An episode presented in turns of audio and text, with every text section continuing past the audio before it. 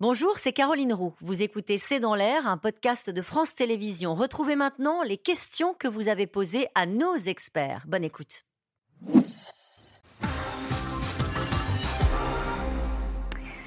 Une question de Bruno qui habite à Paris. Euh, je renonce à la viande et aux poissons. Les prix, c'est de la folie. Quand cela va-t-il se calmer?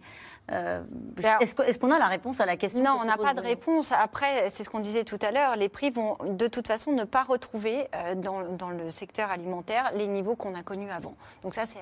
Après, entre deux, eh bien, on va voir, est-ce que euh, les, euh, les industriels et les distributeurs vont réussir à se mettre d'accord? C'est peut-être finalement pas le fait de se remettre, euh, d'avoir la pression du gouvernement pour se remettre autour de la table qui va faire qu'ils vont bouger.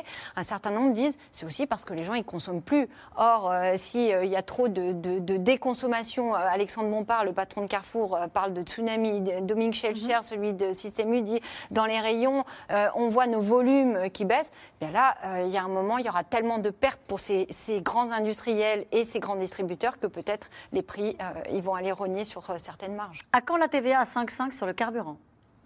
Ah, c'est compliqué parce que non, c'est compliqué. un signal sur euh, l'énergie fossile. Bah voilà, c'est ah un signal très d'une l'environnement. Bah oui, écologiquement, c'est pas tenable. Hum. c'est une question de Régis, en Côte d'Or. Le don de Bernard Arnault au Resto du Cœur, c'est mieux ou c'est moins bien que l'ISF?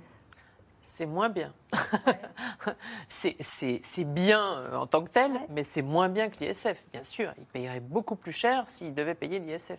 C'est hors de question pour le, gouvernement qui est toujours interrogé, interrogé là-dessus hein, depuis l'arrivée au ah Non, mais c'est certain que ça n'arrivera pas. En revanche, ce que fait quand même LVMH, on l'oublie de temps en temps, c'est le premier contributeur à l'impôt sur les sociétés en France. Laisser penser qu'il ne paye pas d'impôt, Bon, il pourrait en payer plus, on regarde ce qu'il gagne, sûrement, mais en tout cas, c'est le premier contributeur. Il y a des emplois qui sont produits. Et ils investissent en France, ils développent l'emploi en France, ils créent des manufactures, parce que chez eux, il ne faut pas dire des usines, ils créent des manufactures en France. Bon. C'est vrai, mais avec un impôt sur la fortune, il payerait plus. Ça, c'est sûr. C'est ça la question de votre. C'était la question. Jean-Pierre, dans le Barin, le nombre de Français à tomber dans la précarité ne va-t-il pas augmenter avec la hausse des prix de l'électricité, du pétrole, etc. Mais oui, alors ça, c'est un sujet parce que le bouclier sur le gaz et l'électricité, effectivement, là aussi, a été débranché. Alors, euh, on va voir ce qui va se passer cet hiver, mais c'est aussi une des dépenses. C'est quand la prochaine échéance? Ben, C'est une des dépenses, en tout cas, ça va être décidé là dans le, dans le, dans le budget. Hein.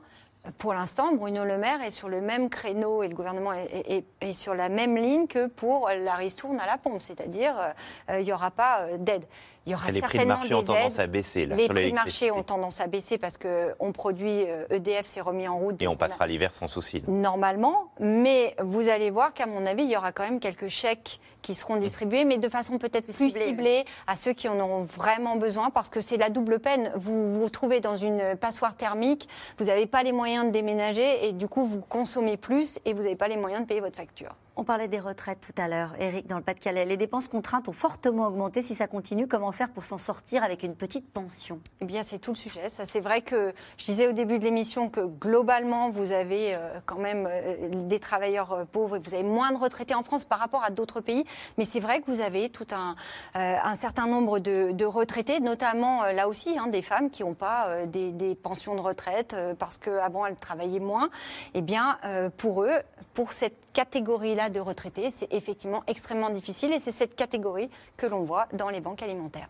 Une question de Gilles dans le Morbihan. En France, l'équilibre du budget se fait toujours en augmentant l'impôt et jamais en faisant des économies. Est-ce normal? Alors, c'est un bah, poil faux parce que malgré tout, euh, le taux de prélèvement obligatoire reste, comme le disait très bien Jérôme Fourquet, à des niveaux euh, très élevés au regard de nos voisins, mais a quand même eu tendance mmh. au minimum à plafonner euh, ces, dernières années.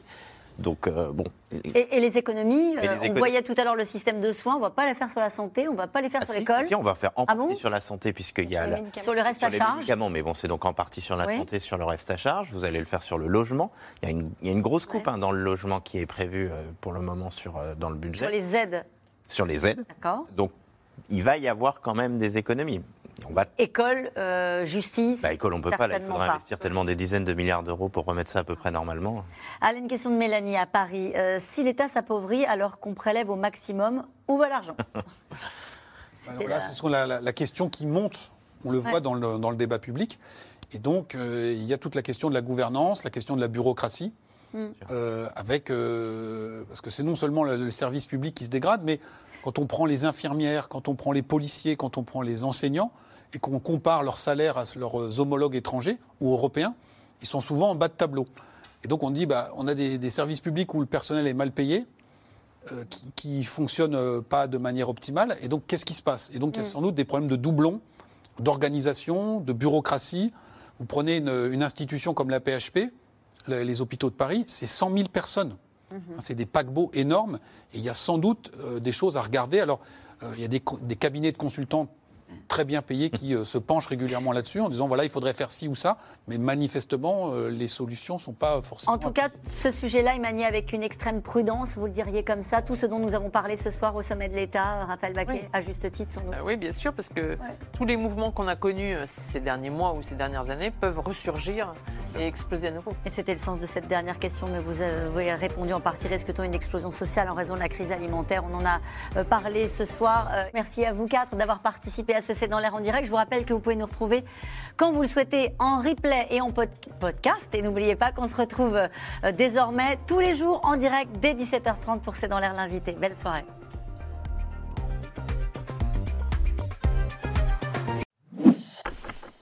Merci d'avoir écouté C'est dans l'air. Comme vous le savez, vous pouvez désormais écouter l'intégrale, mais aussi l'invité ou vos questions à nos experts. Tous ces podcasts sont disponibles gratuitement sur toutes les plateformes de streaming audio. Et pour le replay vidéo, c'est sur France.tv, bien évidemment. À bientôt.